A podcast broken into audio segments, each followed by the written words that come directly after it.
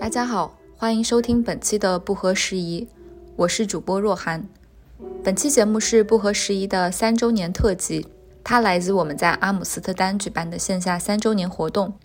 这一部分取自其中的圆桌环节，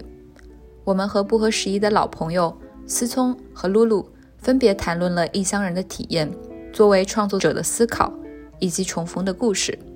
那天在现场。我们也第一次在异乡见到了许多喜欢不合时宜的听友，很多人从欧洲各地远道而来，我们因此也获得了巨大的鼓舞。阿斯加德是一群人，而不是一个地方，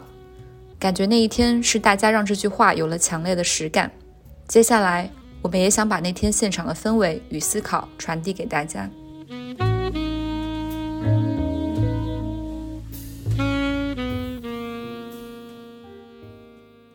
现在坐在我们中间的是不合时宜的两位老朋友，然后他也是我们之前上过不合时宜啊节目的嘉宾啊，露露。嗨，大家好，我是露露。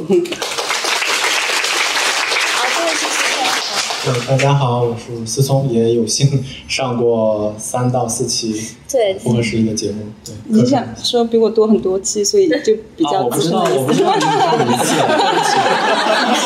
我以为我以为你至少比我多个两三期。思聪，思聪同学，他作为一个上过三四期的节目，然后他说听过我们节目没有超过五期，一直听你只听你上的。我我略过我自己的那几期，又多听了五期，听了差不多十期。然后露露是我们大概在去年的时候做了一期关于这个叫做记者米心异乡人的一期这个对谈中的嘉宾。那我想我们就还是按照这个不食夜谈的一个一个节奏吧，就是呃欢迎我们今天来到这个台上的两位嘉宾，两位其实都挺不容易。露露是从比利时过来，然后思聪是从捷克过来。这个周末我们其实也是在一起，就呃，相当于说我们先实现了这个朋友之间的重逢。两位的话，其实思聪是大概去年的时候来到了欧洲，然后露露其实是跟我差不多，就是我跟露露也是认识了非常非常多年的朋友。就有朋友有时候会问我说说。呃，庆你为什么还在做记者？然后我就想了一下，露露还在，我就觉得 就是我们 就是彼此要对，是彼此抱团取暖的这么一个状态。所以我想把第一个问题就让两位也先各自聊一下，就是从呃过去这一年、两年、三年各自状态发生的一些变化，以及可能现在跟来到欧洲这个地方之后，跟这片土地可能产生的一些新的连接。呃，那思聪先开始吧。大家好，那个我想分享一个我在捷克最后一天，就是因为我现在是一个老研究生，然后 呃有一个 research seminar，然后是一对一的这样一个课程，然后本来应该要参与到这个讨论当中，但是聊着聊着，呃就太 emotional 了，然后就说不好意思，我在新疆发生了这样的事情，呃这可能是我来欧洲一一年多以来第一次会感到。太，呃，太无法承受的一件事情吧，呃，所以这几天我觉得这个 timing 实在是太太太特殊了。我自己因为是去年出来，我简单讲一下去年出来和今年的这种情况不一样在哪里吧。我当时是呃非常个人的目的，因为我自己做记者，然后参与一些社会运动，然后同时呃遭遇的这种困难，我觉得自己是一个很孤独的状态。所以对我来说，我觉得出走是我拿回自己的写作语言的唯一一条路径，没有其他的办法可言。所以我就 就这样出来了。所以其实是不知道是一个是一个纵身一跃吧，但是未来是怎么样是完全不清楚的。但是这两天突然觉得 很想回国 啊，对，但是但是这可能也是矛矛盾之处吧。啊嗨，大家好，我是露露。我其实来欧洲挺多年的，十多年吧。但实际上，欧洲是我住的一个地方，因为我的职业是国际新闻记者。然后我做呃报道的方法呢，是会去到那个地方，所以我是在异乡的第一层异乡的上面，又处在一个异乡的状态，一种飞着的状态。而我的做的一些新闻呢，又是比较慢的新闻。所以 我有一个那个微信群，跟一些朋友的微信群，那个微信群的名字叫灵魂群，然后我们会 describe 你的灵魂是怎么样的。我的灵魂名字就是在灵魂深处慢跑，的 露露，就是我觉得我一一直处在这种慢跑的状态，会去考虑跟国内的情况啊，国内的家人啊，或者说看一些国内的新闻的时候，也是处在那样的一个比较缓的状态。但是最近这两三年，obviously 很多事情发生了很大的变化。首先，我没有办法一年跑那么多地方了，然后我也没有办法去做世界其他角落的其他人的事情了。然后我自己的角色也从记者往编辑、往编辑台转向了很多。在这个过程当中，我原来以为我会失去我的一些 identity，我我觉得嗯，I want the field，我是个 journalist，我我想要去到那里，但是被逼不能去到 field 之后，然后然后又变成一个编辑或编辑台的思路之后，我发生一个非常大的变化，我发现我在不得不去处理我原本没有去处理过的一些关系，就是作为记者嘛，你有那种距离感，你对距离感非常熟悉。但是我其实原本在写作当中也会觉得很 struggle。我发现我的个人的东西，我很难把它放到我的写作里面。然后我又很想完成那种非常棒的、有个人、有公共的过程、有对议题的探索那一类写作。然后我总是 fail。但是发现我这两年，尤其是最近半年，在发生这个角色上的变化的时候，我发现我竟然哎，然 后停下来去考虑我自己的一些状况了。而当我在考虑自己状况的时候，发现。我也许这么多年都没有处理过一些 grief，所以很多东西也在很快的发生。然后我觉得我整个人的节奏也发生了大变化，我对我自己异乡的一些思考也在发生了变化。那我本身角色从记者变成媒体人可能更多一点之后，我也会去想说，作为一家媒体，那媒体在其中会起到一个什么样的角色？包括不合时宜经常听这个角色是怎么样的？我们有在 serve 一个 community 吗？我们在有在 engage？一个 community 吗，我们需要什么？所以我在开始想这些东西的时候，发现，哎，原来我在想一些我个人非常私人的东西，然后我的写作竟然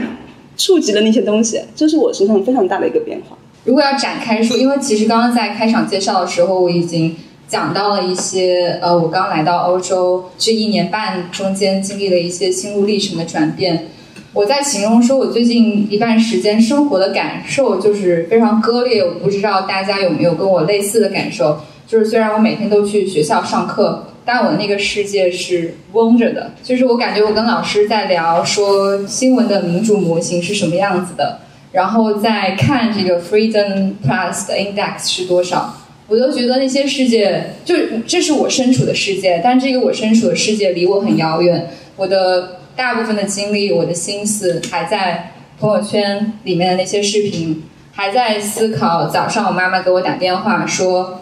呃，家里最近又被封了，然后我妹妹，嗯，她刚生了小孩儿，然后他们家人只能够通过出门去做生意才能够获得收入，就我每天脑子里都是那些事情。就是我刚刚为什么说这半年的感受跟我刚来国外的时候的感受很不一样？刚来国外的时候，我的感受是作为一个异乡人，我很想要去跟世界碰撞，我很想要知道世界上其他年轻人在发生什么。我觉得不能说我现在不好奇了，不能说现在这些年轻人不给我启发了。但是我知道，在我们这一辈当中，在我们的这些年轻人当中，有我们自己独特的困境需要解决，有我们自己独特的问题是我们需要去面对的，而这个问题可能是是独一无二的。但是与此同时，我我我我也想去解决这个割裂的感觉。我记得前段时间伊朗的人民在游行的时候，因为在阿姆的阵仗非常的大，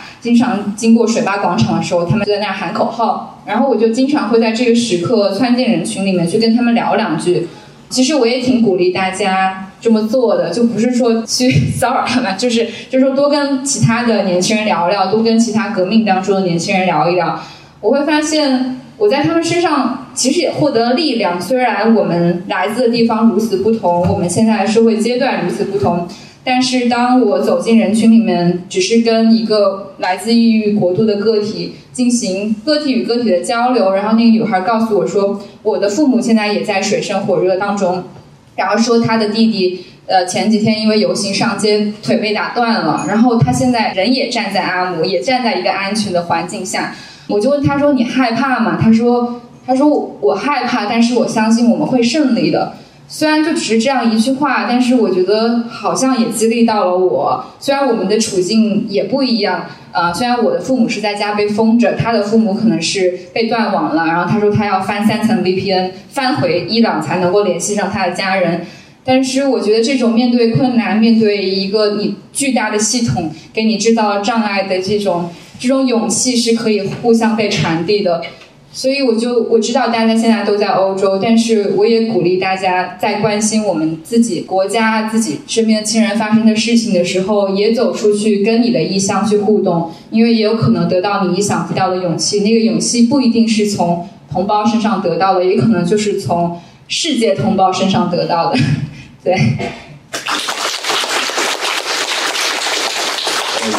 大家说的都很好，我补充，我补充一点，就说到，说到，很像领导发言，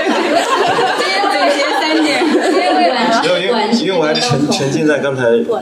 若涵说的中，因为我其实这两天因为这个刷手机已经坐过站坐过两次了，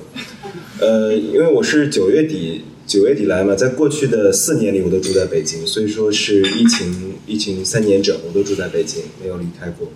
因为有意思的是，我在呃九月底。回到荷兰之前，我是已经离开荷兰六年了，所以是我六年前搬离的荷兰。当时也是在这边跟跟露露啊，我们在这边都在荷兰住，经常聚等等。然后后来又搬到香港去，然后跟思聪在那边。所以说这些其实我们都是认识好多年的朋友了。那天我还在想说，怎么身边的朋友都是认识十年起的？这可能是因为年龄年龄大了，也有可能是你经过这些年你留下来的朋友，其实就是这些还一直在身边的，并且大家一直成长中还一直能够没有走散，无论是在私人的友谊和关系上，还有就是价值观上一直没有走散，大家仍然在相信同样的价值，呃，试图在捍卫同样的东西。我觉得这个是一个，然后六年六年后我再回来有一种感受特别不一样，是当时我离开的原因是因为我想贴近国内时代的那个最前线的感受，所以说在北京是最好的呃感受，所以说当时就搬回去。然后这次离开其实是同样的一种感受，是呃我在北京，因为我不知道大家在这三年中间有没有回国短居或长居过的，就是比如说有没有超过六个月在国内。其实呃我在离开的时候有一种感觉是。跟朋友们聚会，包括在北京，我们经常聚会，包括非必要不聚集的时候，我们在在这种线下也每天都在 聚会。就是因为你那时候你感觉跟人的这种这种交互，跟朋友的见面是重要的。呃，那时候有一种感觉是到最后大家已经没有语言了，就是大家在见面的时候，其实交流的一切话题都是防疫，就是因为你生活中一切最必要的感受和表达，以及你生活中那些最重要的东西，其实都被夺去了，都没有了。那种感觉还挺沮丧的，于是到最后你会觉得大家一次次在北京的这种聚会已经没有了语言。但神奇的是，这个反而这几天你感觉一种语言回来了，就是我们有了语言去描述或传递我们的情绪，去描述我们所经历的状态。这种是在我在九月之前离开北京之前是没有的，没有这种语言，大家见面就唉声叹气，说怎么办呢？又被封了。而那种感受非常直接，因为这几天北京正在解封的几个小区，经过抗争解封的几个小区，其实就是我朋友住的小区，我之前住过的小区，以及朋友的朋友住的小区。那些小区都不是抽象的，你在里面那个单元楼里住着你一个朋友，你在他们家吃过饭、聚过会，就是这么简单。所以说那是非常直接的。包括在上海封城的三个月，我全家人都都在上海，当然了是自愿居家，这个上海自愿居家的。两个两个多月，全家人都在上海，所以说这种感受是非常直接的。所以说我作为这个重回异乡人，我重新回到一个异乡人的状态，就是跟我六年前离开的时候其实没有改变，就是我关心的仍然是拉扯我不断回去的那种那种状态，并且需要一种重新跟此刻正在发生的现实，我们在朋友圈里刷和我们此刻正在进行的这种连接，找到一种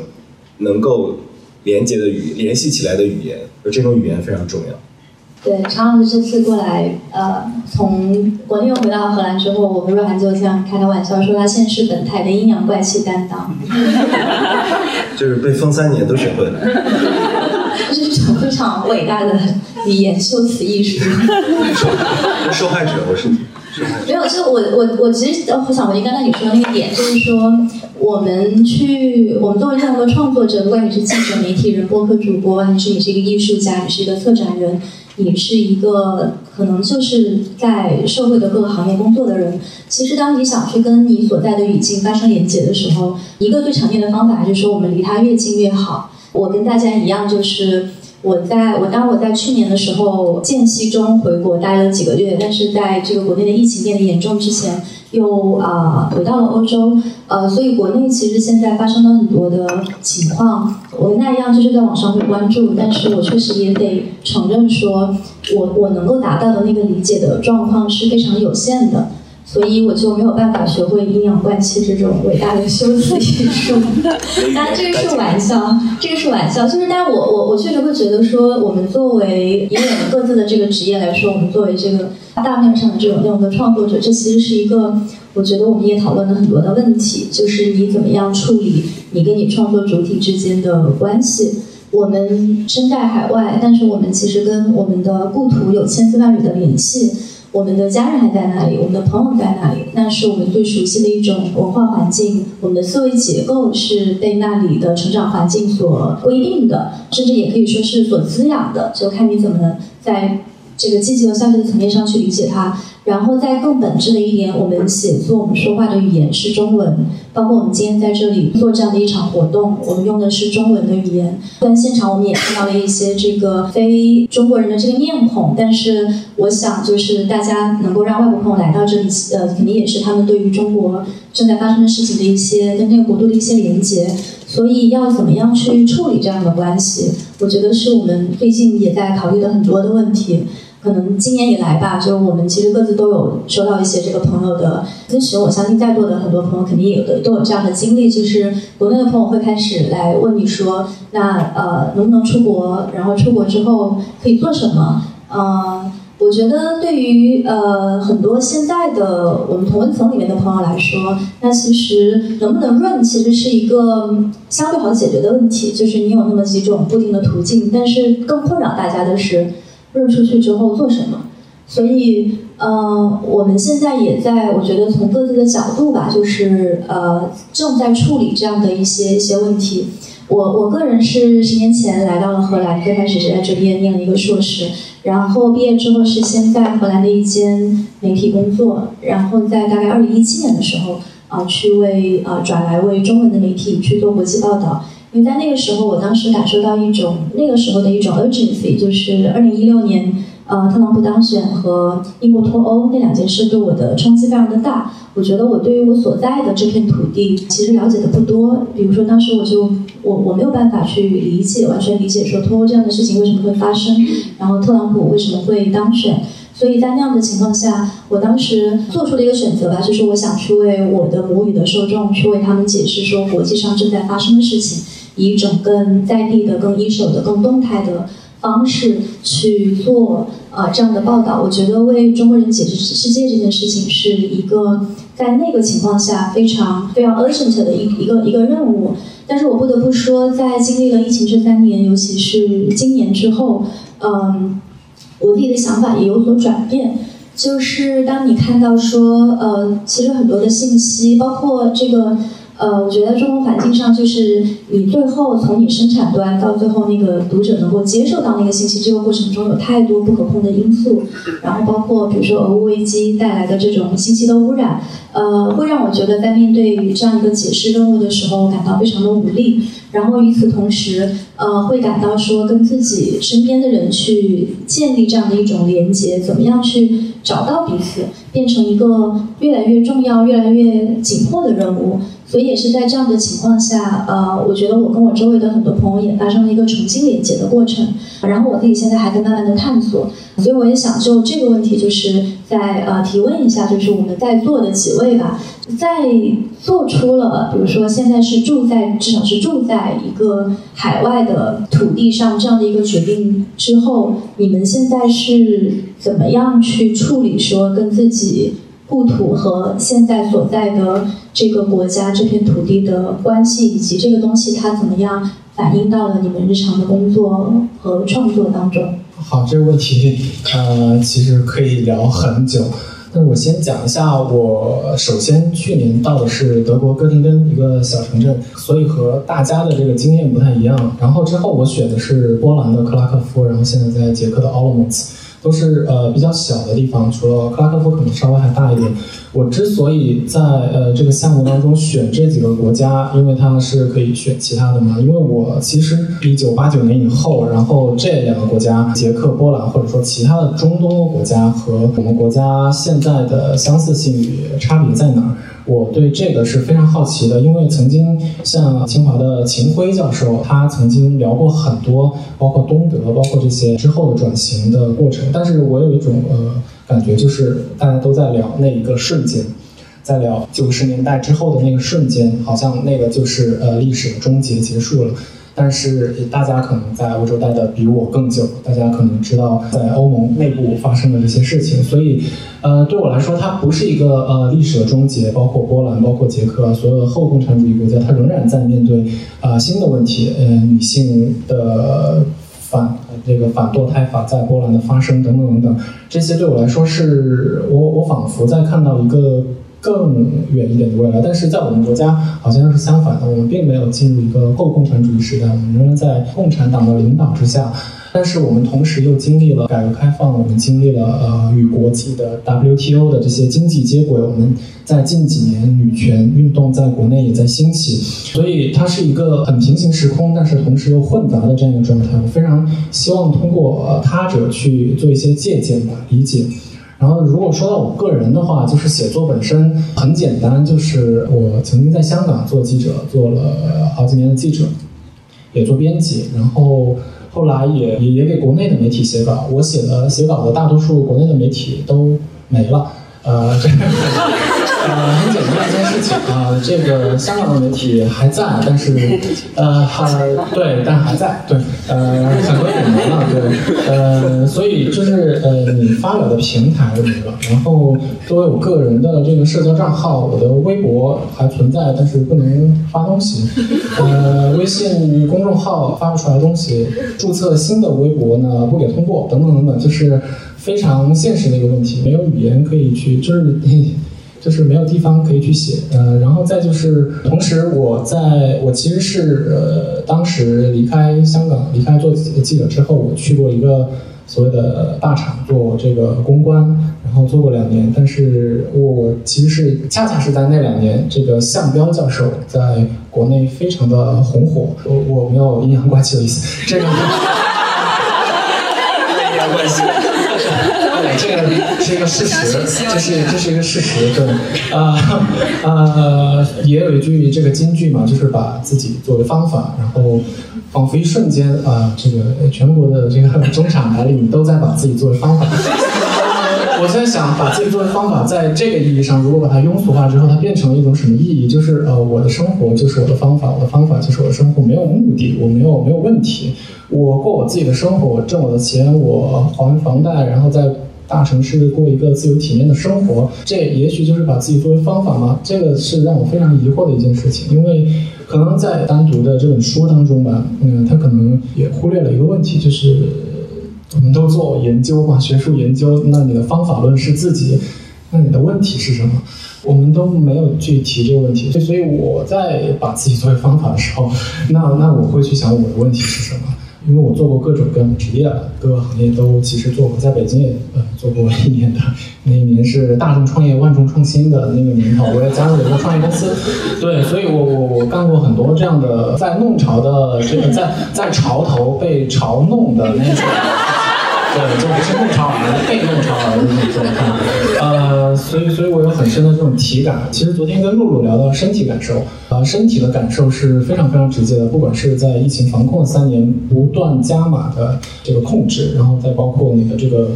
网格员的出现，因为网格员这个东西曾经是比较隐形的。因为我最早在南方周末大学的时候实习，我们还在报道那个网格化管理到底是个什么东西，但是没想到。在二一年，去年我出来的时候，呃，出来之前有一个人给我打电话，他就说：“哎，你好，呃，我是你的网格员。” 这个呃。这个这个很像《三体》里面的那个面壁人，你好，我是你的破壁人，就是那种感觉，就是他变得无限的显形。你的生活里面是有非常强烈的这种感受，因为我也被往返隔离了四次，有十四加七的，有呃十四加三的，反正呃，因为我家在小地方，在小地方又会被呃加一些隔离的这种比较任意的天数，所以那种身体感受是非常强烈的。所以你的身体、你的精神，首先都找不到其他的方法。与此同时，由于我曾经的职业经历，我必须长期的和国家有关部门啊打交道。在这种情况之下，我觉得如果要夺回自己的语言，恢复一个写作的身份，这也是很多的作者或者说觉得创作者不得不面临的一个情况吧，就是呃离开自己的母语的土地吧，就是你在这里习得了母语，你在这里习得了你的写作方法，习得了你的或者说你的知识体系，但是有一天你不得不离开，然后你去做什么？我现在可能是前段时间，因为像我不知道讲的多了没有，我这么讲，呃呃，作为一个男的，对我感觉讲的太多了，对，呃，反正就是和一个。波兰的呃公民行动者的朋友聊起来，我说我最近在做一些课余时间吧，做一些写作。我我想做的到底是什么？我可能做的是两方面的东西，因为我自己本身作为一个呃移居者移民，我要面对的就是我的这个接收国 （receiving country） 它的这种种族主义，呃如何去 reconcile 它的这个自由民主制度和它同时存在的这个种族主义，这是我需要去面对的一个问题。然后与此同时是，是今年三四月份，很多人问，呃，润，润又是个大问题。庆刚刚已经讲了，如果我的写作能够给其他比较犹豫的人说，呃，也可以干类似的事情，不管你从事什么方面的创作，你是什么方面的一些行动者，或者说你什么样的专长，我觉得是可以做一些鼓励吧。但是最近这两天情况又发生变化了。我觉得不需要，不需要鼓励。我他我我我们应该为他们鼓励。对，这是我最近这两天想法。我觉得在过去很长一段时间里面，我的身体和内心有一个分裂，是我的内心呢 take China for granted，完全没有怀疑过这件事情。我跟他连接就是 obviously，就是它是非常完整且固定且稳定的。然后我的身体呢在做一件非常长的一件事情，就是我会跑去。热带雨林很深的地方去跟一些渔民聊天，然后说那个渔民可能那个渔村整个生态在过去二三十年，因为中国人很喜欢吃鱼胶这件事情，翻天覆地全改了，然后那个鱼鱼可能也没了，他们生活发生很大的变化。那我会想要让这件事情非常非常长，然后想让我的报道会想让你看到说，哎，原来你还可以去关注那么远的地方的一件事情。啊，有的时候更远，比方说可能做的是几个印尼的劳工在远洋渔船上啊死掉的事情，就根本没跟我们没什么关系。但是你可能会觉得说，哎呀，就是好惨的一件事情。但是我做那个 attempt 更长一点，因为他为什么要去到远洋渔船上面呢？因为他可能来自印尼的某一个热带雨林，然后他原本的那个。呃，他身处的地方因为要征收去种棕榈油，所以他也没有办法工作，然后他就出去务工了。那务工的过程当中，听到的时候可以去远洋渔船上去工作，觉得是一个机会。然后这更长一点，因为这个长度是让我想起，就觉得说，那我们也有很 obvious 很强的这种发快速发展的那个呃历史，然后也有很强的说出门务工的一个状态。你出去之后也不知道会遇到什么，就会我会去做这种。非常非常长的叙事，长到我不得不要给我的编辑或者说我读者去 justify 说不好意思，我的不是新闻没有那么重要，就是它很小，但是我很想去做这件事情，所以我的身体是在做很多 leg work，就是一直在跑啊，我没有去考虑过特别多呃语言啊或怎么样，因为我也希望和喜欢用英文写作，比方说这两种我都我都会觉得很有趣，然后我也很喜欢这种嗯把英语作为第二外语。的方法写作这么这个方法，就我不想成为 native speaker，但我想用这个方法去写英文，因为英文有一个 international 的这个存在，我又很想去做这件事情。所以这些在在过去的很长一段时间，就是很怎么说呢，内心蛮平静的。但是 这几年的话，就好像。翻了个个儿，因为我也没办法飞到很远很远的地方。然后以前那个非常平静的感觉，就像我刚刚讲那样，好像进入一个哀悼的一个一个阶段。因为我可能没有怀疑过我的母语，我的 homeland，我来自的那个小村子，跟我是不是真的是在产生距离？我好像在否认这个事情。就十十多年，我不觉得这个事情在发生。但是当我如果说以现在的状况再去看的时候，就好像有种很怕，然后要去面对的时候，就经历了感觉是，嗯，身体有种不一样的感受，就是嗯，有种替代性的创伤，因为你在不停的看发生了什么，然后很 intense 的看，所以很多东西很多痛苦是由内而外的嘛，就不会我的身体没有办法感受到那些。风控的经历，我甚至就拒绝去做任何的呃那个隔离的这个尝试，因为庆还是做了这个尝试，就我当时很佩服你。我心里想说，我真不敢，我我不知道我把我的身体放在一个 酒店隔离房间里面一个半月之后，我的身体会发生什么，就 我不不敢接受这个事实。所以我是觉得很多的东西变成就是收回来了，这个时候我就觉得。我在做一些不一样的 process 吧，就是有个很明显的一点，就是我在做一件新的事情，就是刚刚你也讲到，就是你怎么跟身边的呃来自同一个地方的人交流这件事情，我也很长时间没有做过这样的事情了，或或者说我在做的时候，它是有个职业背景在的，我可能会跑到刚果金的很深很深的一个地方去跟在那边工作的中国的商人聊天，但它是有个距离，因为我知道我是在观察他，我不是在。真的要跟他们交流，他不会从我这里拿到特别多的我的东西。但是这个时候，当我现在在现在这个点想要再去尝试这个交流的时候，就有很多怕的因素。我到底可以说什么？你的经历是什么？我的经历是什么？我们有真的可以共享吗？我你会怕跟我说一些事情吗？我会怕跟你说一些事情吗？所以我就会处在我现在在处在这个经历当中。然后我觉得作为媒体，作为记者，就是就那个 nature，就是我想要 defend 这个过程，对不对？即便你怕，你也可以说一点；即便你不同意，你也可以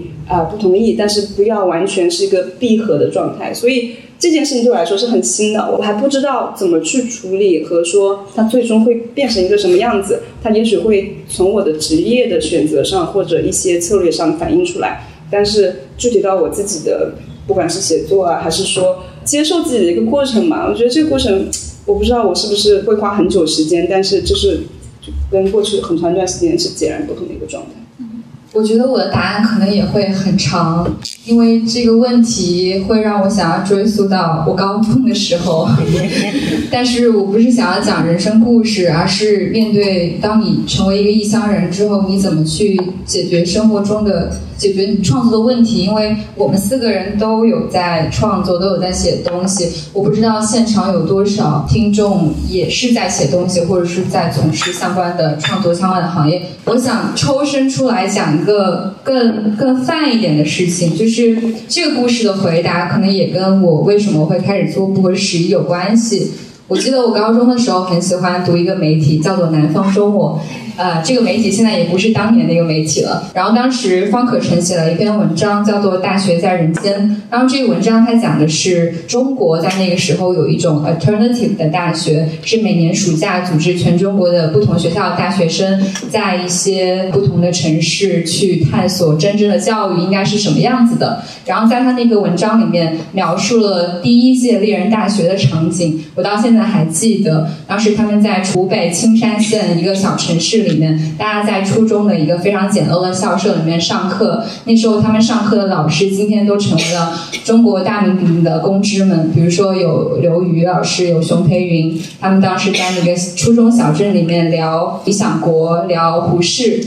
嗯，后来我受到这篇文章启发，就在大学的时候报名了猎人大学。我记得我当时报名填的报名表是要写一篇《密尔论自由》的书评。后来就把我选进了那个夏令营，然后我在大二那一年，嗯，在南京跟全国的不同的大学生度过了一个非常美妙的夏天。然后那个夏天是让我觉得第一次觉得啊，原来读大学或者是求知这件事情这么有趣。嗯，我记得那时候南京所有的大学不同的老师带着我们了解历史，了了解政治哲学。了解文学，了解独立电影的不同方面，所以当时那个画面想起来，现在是非常梦幻的。嗯，我记得当时南师大有个历史老师，他教我们历史的方法是领着我们直接走到南京那些现在还存在的古庙里面去看那些斑驳的建筑，带我们去看南京有六百多年的，我不知道有没有南京人在。南京是有个叫瓮堂的东西嘛，那个是指南京古老的澡堂，然后去看那个瓮堂的遗迹。当时我们还在璧山跟呃当时的乡村建设艺术家欧宁聊了很久的乡村振兴应该怎么做。晚上的时候跟梁红老师讨论他的《出粮庄记》是怎么写成的。如今看来，这都是非常非常的像一场梦了。嗯，后来我在大学的时候有幸见过一次方可成老师，然后啊，方可成老师其实也是我们节目的嘉宾了，跟我们有很多渊源。嗯，他对我的第一个问题就是，你可以跟我聊一下你的学习历程是什么样子的吗？嗯，然后我就跟他说了，我看了他的文章，后来去了猎人大学的这个故事。然后再后来，我去北京。其实，在北京的时候，我已经感觉到我自己是一个异乡人了，因为我是从湖南的一个非常小的城市离开我的小小城市，然后到北京当记者。我在《好奇心日报》这个媒体现在也不在了，呃，写的最后一篇稿子，我到现在还记得是二零一八年，如果没有记错的话，当时北京大兴失火。然后北京在清理低端人口，然后我做的最后一篇稿子就是我被派去机场附近的一个平房小区，然后那个平房小区里面住的都是跟我年纪差不多的，呃，刚刚毕业的大学生，但他们在机场当机场的勤务和空姐、空少，就是这样的年轻人。然后那天我去采访的时候是晚上的八点多钟，北京那是十一月份，然后零下二三四摄氏度。警察在他们的所有人的那个门口贴上了封条，然后这些刚刚下班的年轻人就看着自己没有办法进家门，然后警察告诉他们：你们必须在两小时内搬离你自己的家。当时有个女孩抱着自己的狗在她自己家门口哭得非常惨，然后我就过去问她：我说你知道你今晚该住在哪儿吗？她说她不知道。然后我问你多大？她说她二十五岁，跟我同龄。嗯，在那一刻，在北京的那个冬天，我自己觉得自己特别像一个异乡人，所以我觉得我当时想要离开北京的心愿，应该在那天晚上就慢慢的种下了。后来我当然就是我的媒体被关了之后，我去了大公司，然后在大公司里面依然想要表达，依然想要创作，所以因为各种契机做了不合时宜。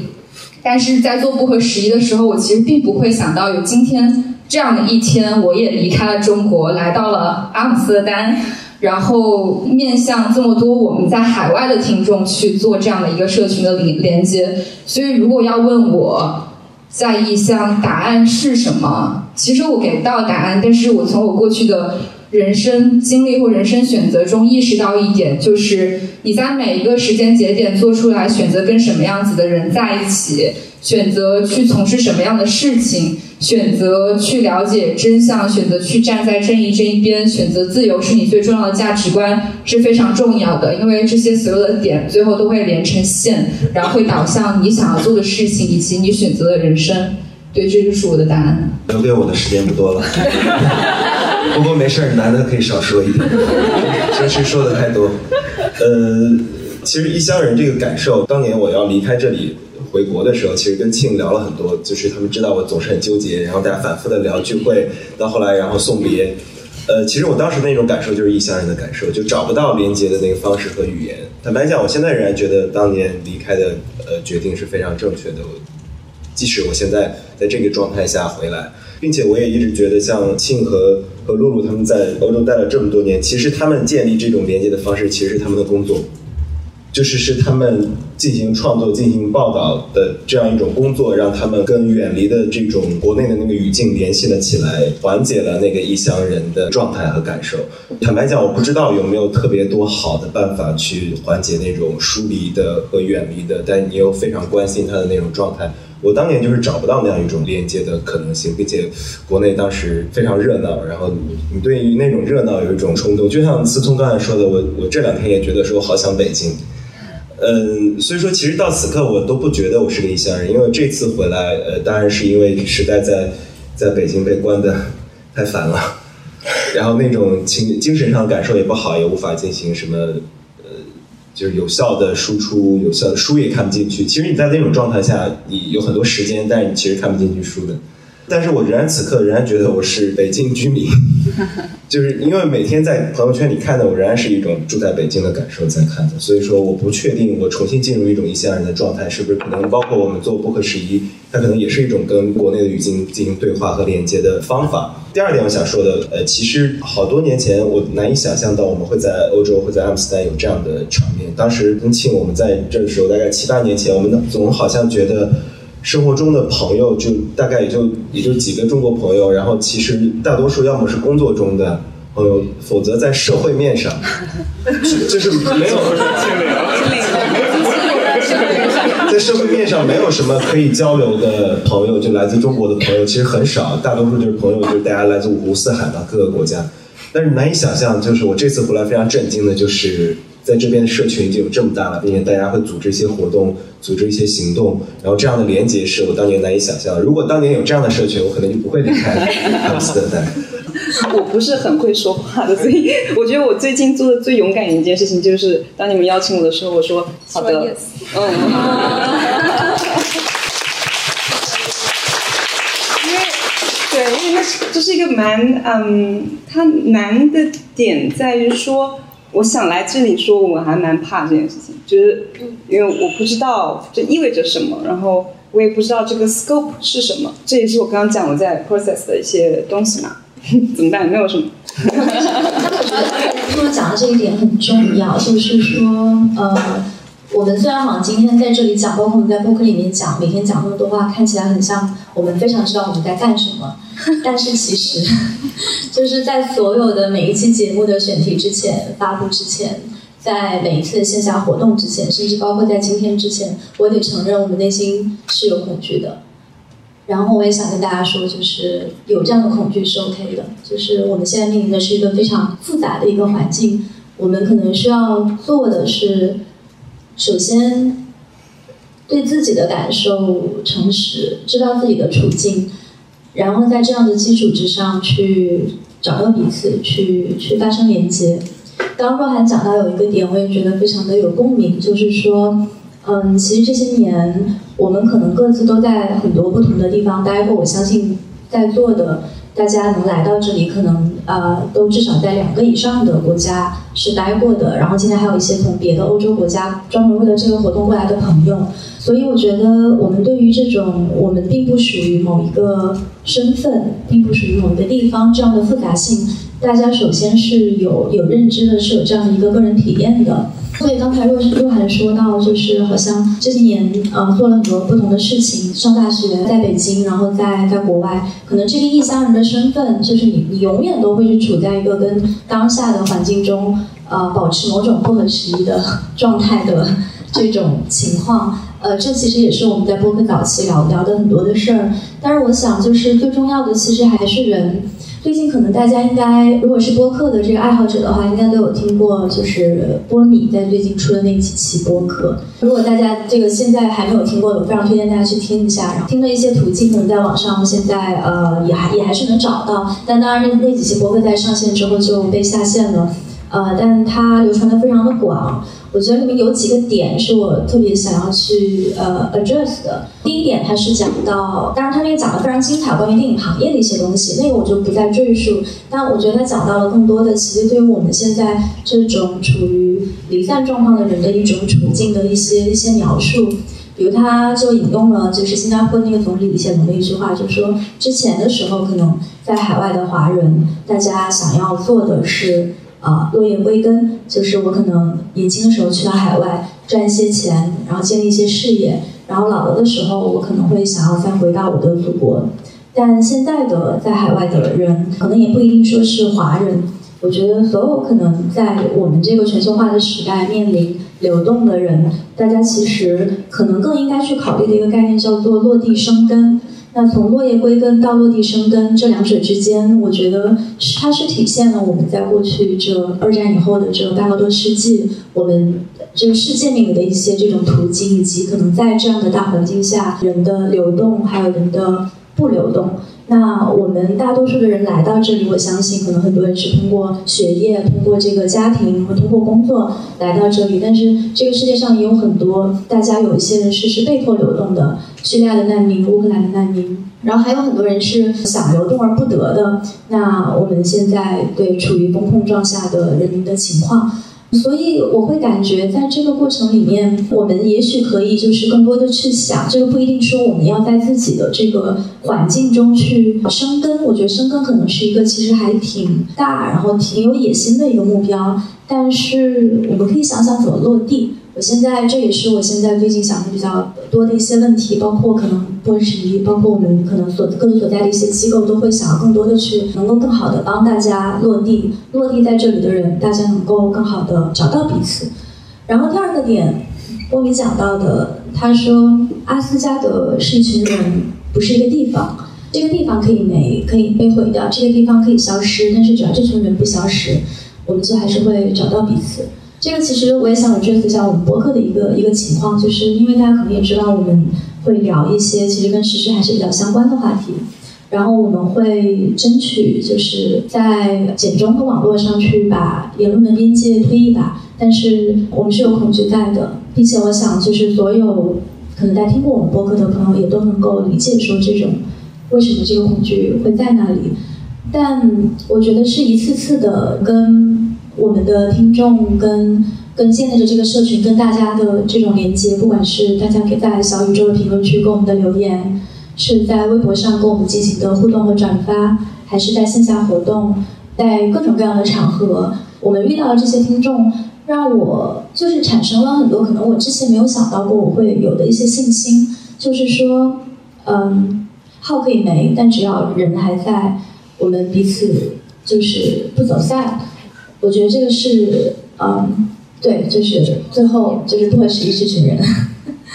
嗯，然后还有一点是他讲到我们现在经常可能会问自己的一个问题是我们是不是就是我们为什么摊上了这样的一个时代？但是也许我们更应该接受的一个事实，我们每个人其实都与时代互为因果。我们确实可能没有摊上一个很好的时代，特别是有时候我看到我们一些年轻、更年轻一些的。受众还有包括我们的一些实习生，更年轻的一代，我有时候其实是确实是会觉得说，好像我们经历的八零后、八五后，然后到九五前，就是这样一段很短暂的一个窗口期。很多时候你不能去责怪具体的个人说他怎么这样，但大环境的这个变化是是很明显的。所以我会觉得，当我们讲说我们为什么会摊上这样一个时代的时候。我们其实也不孤单，就是乌克兰人为什么会摊上这样一场战争？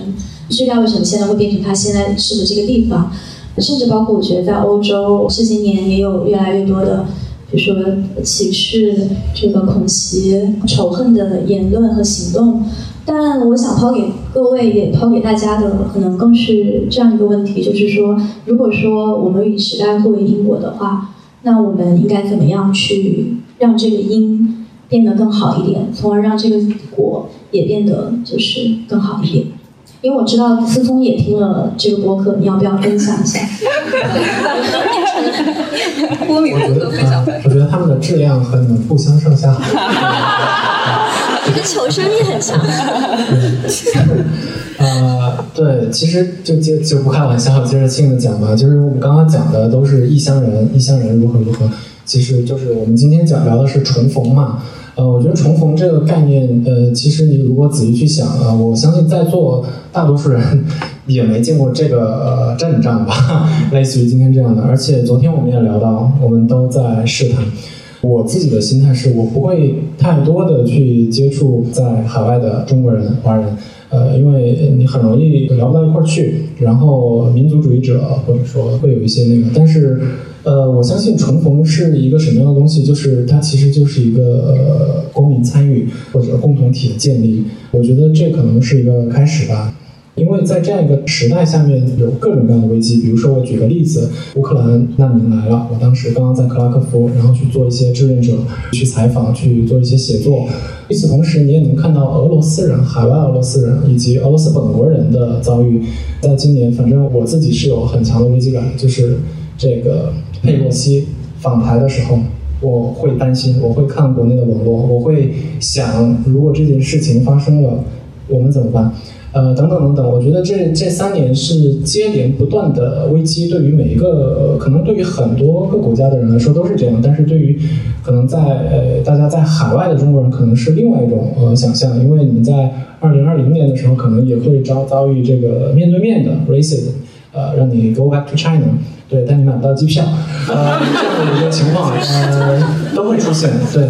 所以我觉得做一些公民的参与，对，然后大家可以聚在一起建立一些共同体，我觉得是很重要的，因为这是一个呃危机与反应，呃，你必须要有所回应的一个东西。嗯，我先讲一下为什么我会用害怕这个词啊，当然不是他不是非常切身的一种害怕，其实是他那个害怕这个词是我大概两三天前跟一个美国朋友聊天。他生活在纽约，他有一个小学、初中的朋友从北京过来，他们很久没有再联络了。他大概知道彼此其实不会非常同意所有的事情，因为他持续的生活在北京，然后另外一个朋友持续的生活在纽约。然后他们一起出去要做一件事情的时候，啊，这位纽约的朋友要带上他的纽约的室友，在出门的过程当中，那个初中同学就悄悄的跟这个朋友说：“我很怕你室友不喜欢我，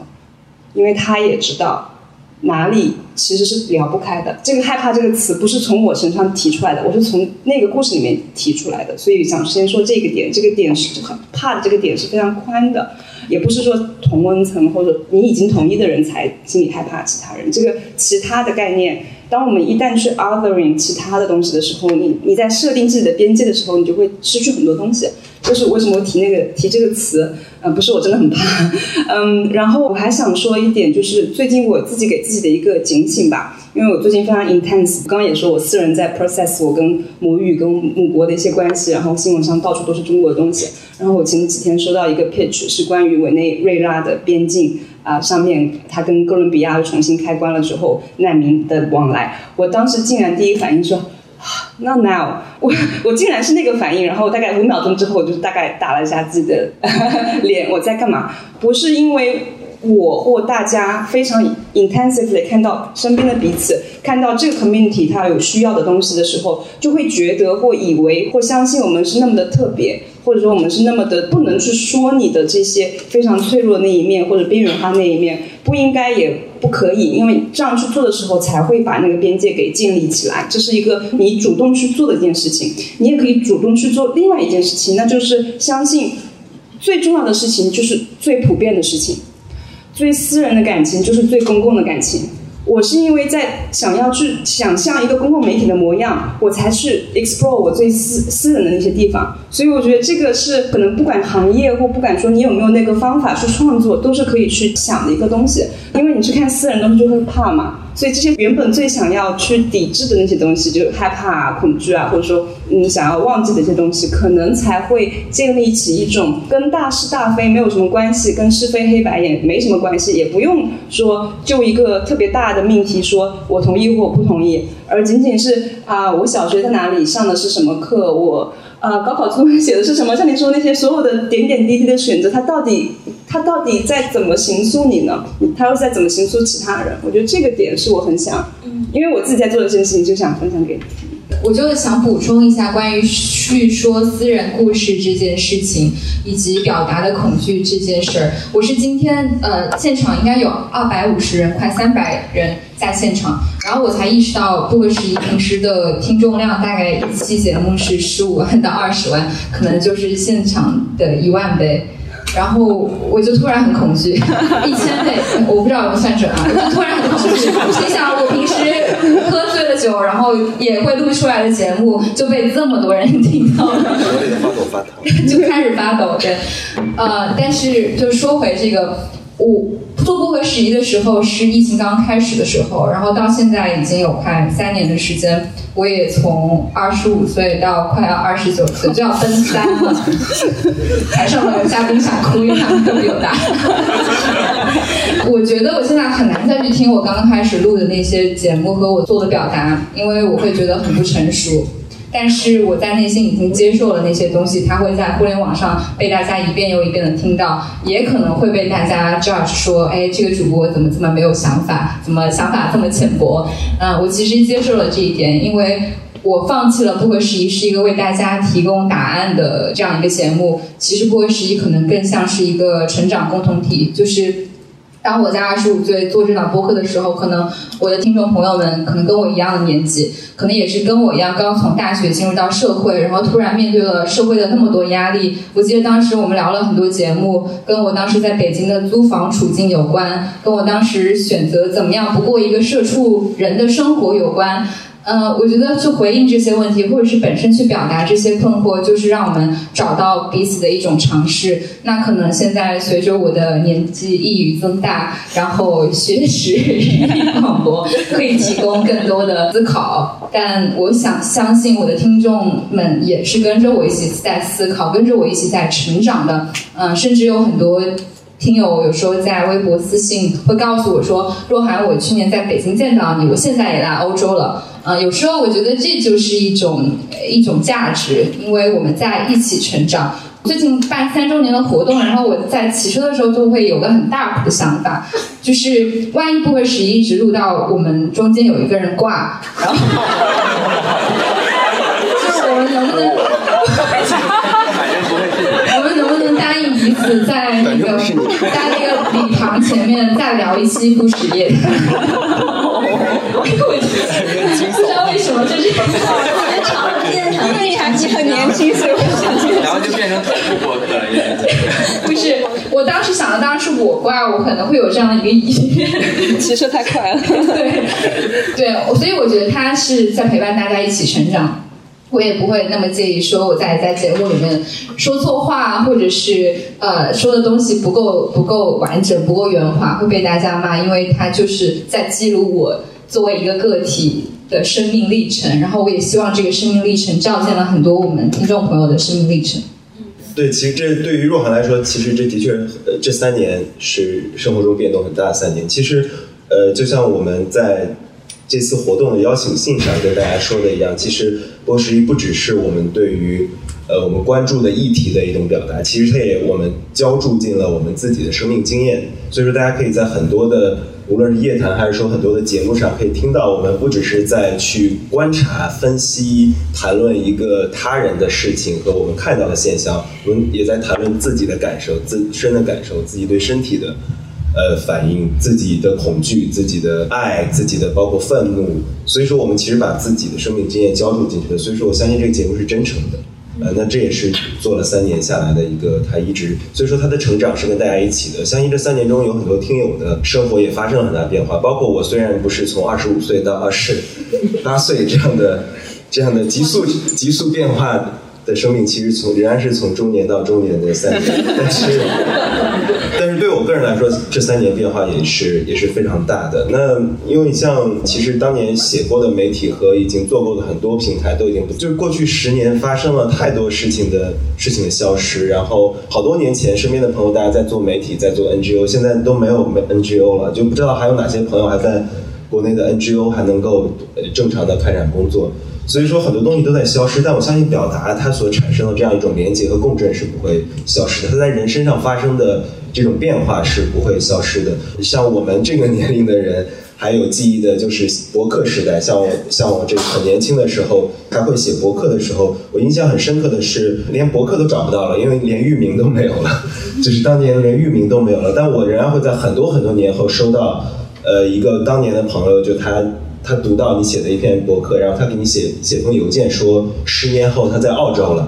然后说这十年来在他身上发生的变化是当年那种交流对他产生的一种影响。我我相信这种东西跟我们现在在做不合时宜产生的这种表达和在我们社群中的这种共振其实是同一个东西，但这种东西可能在过去的十年中变得陌生了，大家觉得它不管是不重要了还是被不必要了，但它其实非常非常非常重要的。而我相信，我们应该让它继续下去。